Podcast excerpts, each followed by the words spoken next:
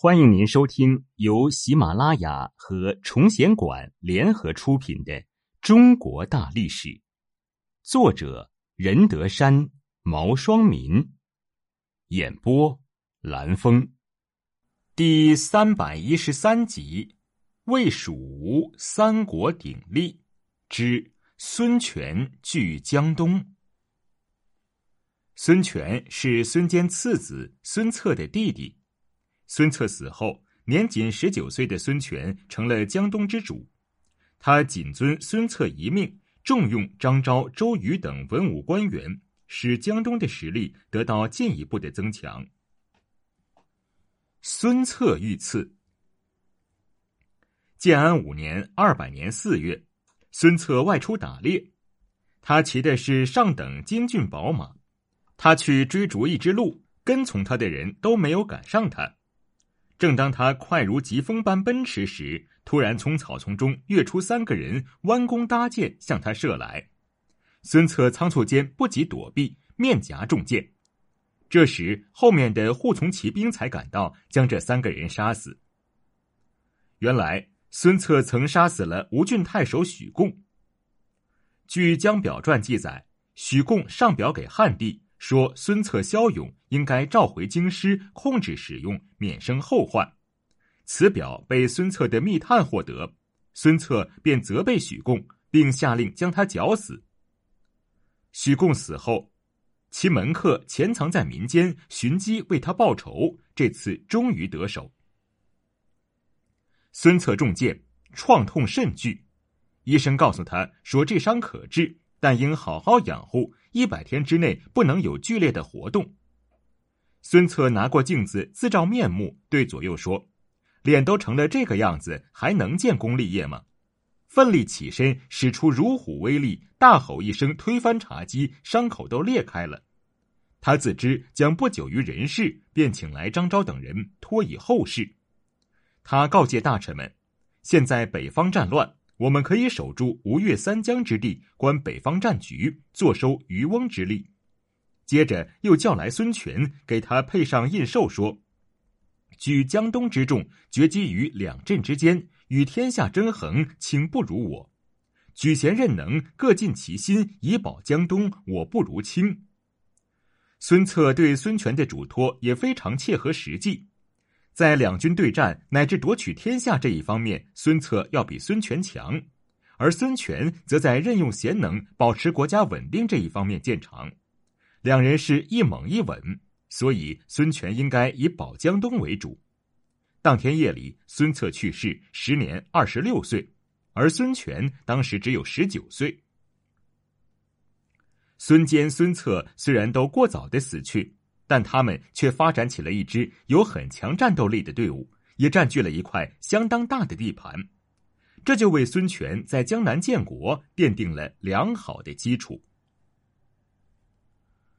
屯田和讨山越，为了开发江南经济，孙权的第一个战略措施就是仿照曹魏推行屯田制度。东吴的屯田制度始创于建安七八年间。一直推行到吴王，历时七十多年。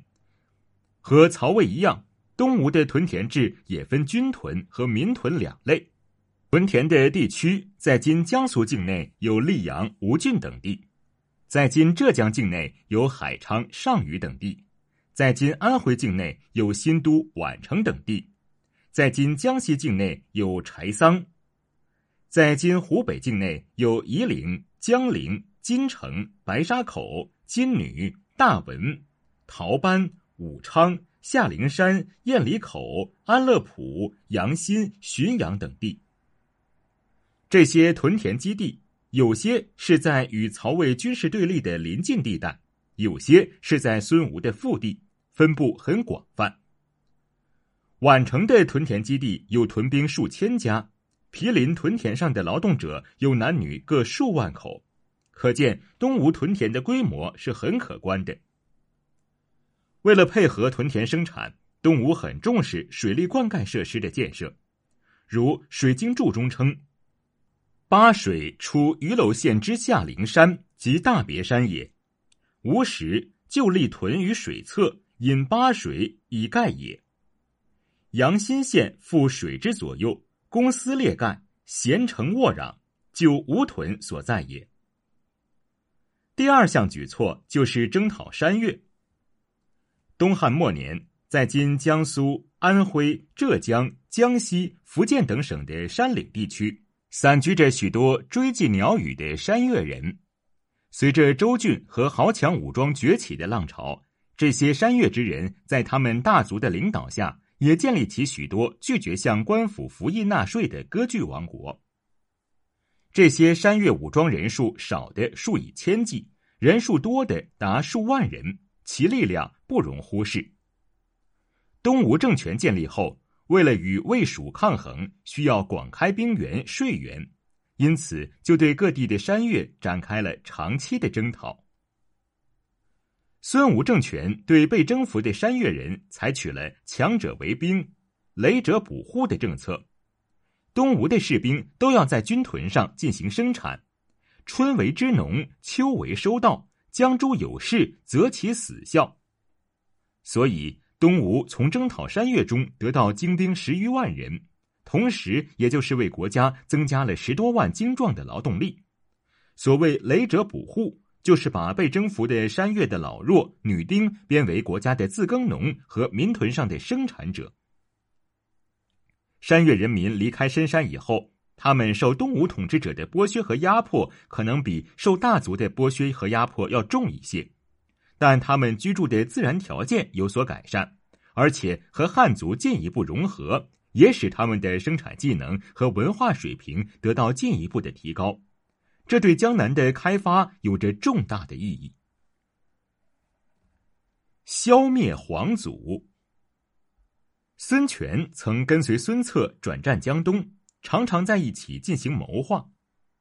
孙策死后，孙权在张昭、周瑜等人的辅佐下继位。他一方面招严俊秀，聘求名士；另一方面镇抚山岳，讨不从命，使动荡的局面很快稳定下来。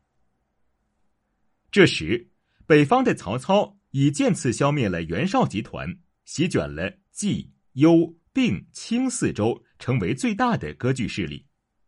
襄阳的刘表也占领了包括今湖南、湖北的荆州地区，地方数千里，带甲十余万，成为仅次于曹操的第二大割据势力。但刘表无能，举措失宜，所以地位不稳。曹操在讨平三郡乌桓以后，把刘表当作首要的兼并对象。在这种形势下，吴将甘宁向孙权建议：荆州地势险要，山岭起伏，水路通达，绝对是我们向西图发展的方向所在。我已经观察刘表，此人没有远虑，儿子又不成器，不是能够继承基业的人。至尊，您应该及早规划，不要让曹操得了先机。而欲夺荆州，则应该先取皇祖。因此，建安八年（二零三年），孙权开始讨伐皇祖，大破皇祖水军，但没有攻破城池。而此时山寇复动，于是退走。建安十一年（二零六年），皇祖遣将领邓龙领兵数千人入柴桑，被吴将周瑜讨击，结果邓龙被掳。建安十二年（二零七年），孙权又西征皇祖，掳其人民而还。建安十三年（二零八年）春，孙权复征皇祖，皇祖先遣陈就引周兵拒吴军，却为都尉吕蒙所破。凌统、董袭等用尽精锐攻之，遂屠其城。皇祖只身逃亡，骑士冯泽追削其首，但未等孙权对刘表用兵。曹操已率大军袭襄阳。建安十三年（二零八年）八月，曹操率领十多万大军南征，直指襄阳。就在此时，刘表突然病死，其次子刘宗继任荆州牧。大臣劝刘宗投降曹操，刘宗说：“现在我和你们占据全楚之地，守着我家先辈的家业，坐观天下，为什么不行呢？”有个叫傅训的大臣对他说。您自认为比得上刘备吗？刘宗回答：“我不如他。”傅训分析说：“假如刘备有足够的能力抵御曹操，那么刘备就不会甘居您之下了。希望您能够当机立断。刘宗慑于曹操的军威，于这年九月派使者向曹操投降。